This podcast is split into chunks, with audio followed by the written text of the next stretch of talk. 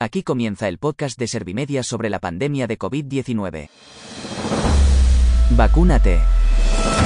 Es el mejor consejo para tu salud, también para proteger a los que más quieres. Vacúnate para cuidar a los que te rodean. Vacúnate para que todos juntos venzamos a la pandemia. El coronavirus nos deja muchas lecciones que aprender. Quienes mejor las conocen son los expertos sanitarios. Con ellos te ofrecemos información fiable y rigurosa para que nadie te confunda con mentiras. También damos altavoz a colectivos vulnerables como las personas con discapacidad. Queremos conocer su realidad en la pandemia y reforzar su protección. Porque la COVID-19 y el virus de la desinformación son una doble amenaza en estos momentos. Te presento a Almudena Hernández, periodista social de la agencia Servimedia. Hola, muy buenas. Las personas con discapacidad confían más en las vacunas contra la COVID-19 que hace seis meses. Es una de las conclusiones del segundo barómetro de Servimedia e Inserta Empleo presentado durante el octavo y último programa Vacúnate. El sociólogo Luis Enrique Quífez ha explicado los principales resultados del estudio realizado por la entidad de Fundación 11. Ha sido durante este programa que realizan Servimedia y Maldita.es en alianza contra la desinformación sobre las vacunas de la COVID-19 con el apoyo de Google. Un 36% tiene más confianza en las vacunas a día de hoy que cuando empezó todo el proceso de vacunación. Un 5%, solo un 5%, tiene menos confianza.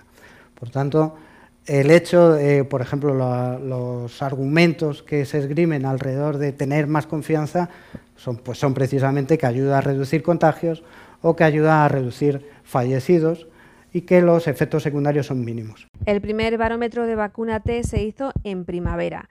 Entonces, el 6,4% de las personas con discapacidad aseguraban que no pensaban vacunarse, mientras que en la encuesta realizada ahora solo el 2% tenían reticencias.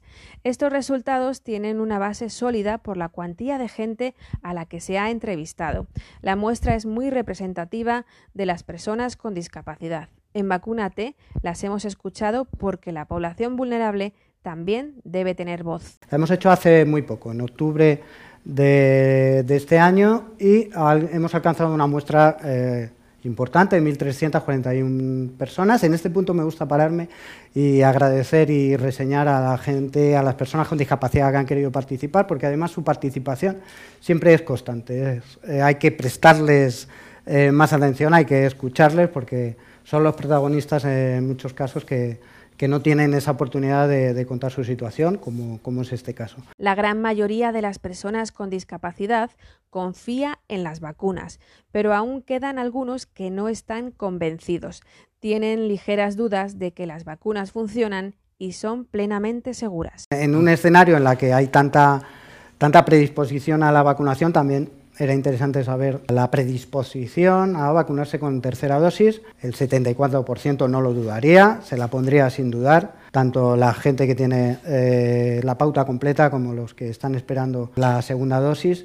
Hay un porcentaje importante, bueno, relativamente importante, un 5% dice que no se la pondría, un 13% se lo va a pensar sobre este segmento también hay que volver, y vuelvo a insistir en el hecho de la importancia de las campañas, de la información, información veraz y clara, eh, evitando bulos, como nos acabáis de contar, eh, pero necesaria para animar a esta tercera dosis, pero sobre todo a que a que se vacune los detractores. Los datos indican que los negacionistas van a menos. De hecho, el sociólogo de Inserta explica que el número de antivacunas ha descendido entre las personas con discapacidad. Aquí tenemos los detractores, es un 2% del total. En la encuesta que hicimos hace unos meses era un 6,4%. Por tanto, el número de detractores reaccionarios a la vacunación claramente ha bajado. En esta caída de detractores, la encuesta refleja la importancia de iniciativas como Vacúnate.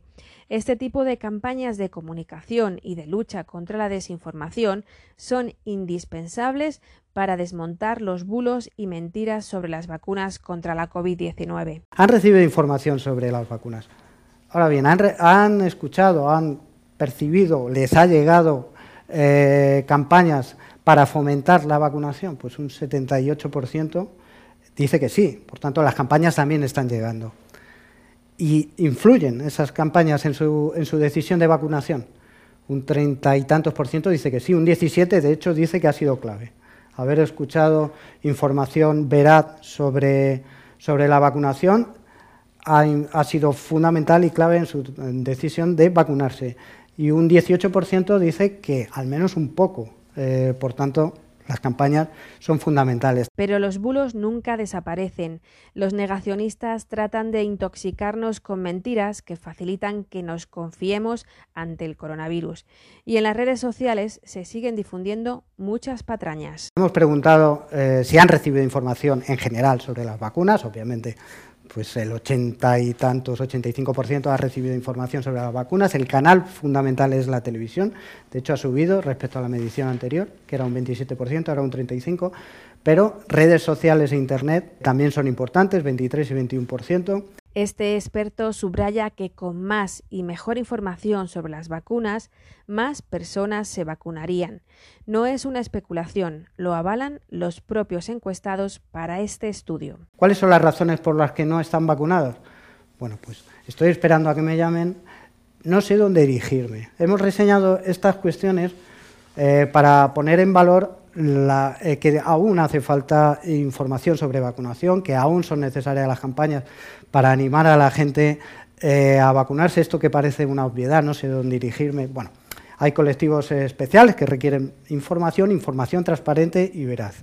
Por eso campañas como estas son eh, tan, tan importantes para animar a, la vacunación. Además, más de la mitad de los encuestados asegura que no ha tenido síntomas adversos tras vacunarse y el 95% de quienes tienen la pauta completa no se ha contagiado.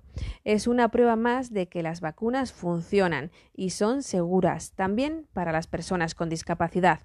Durante 2021, Servimedia y Maldita.es hemos trabajado de la mano de Google para desmontar las mentiras sobre las vacunas contra la COVID.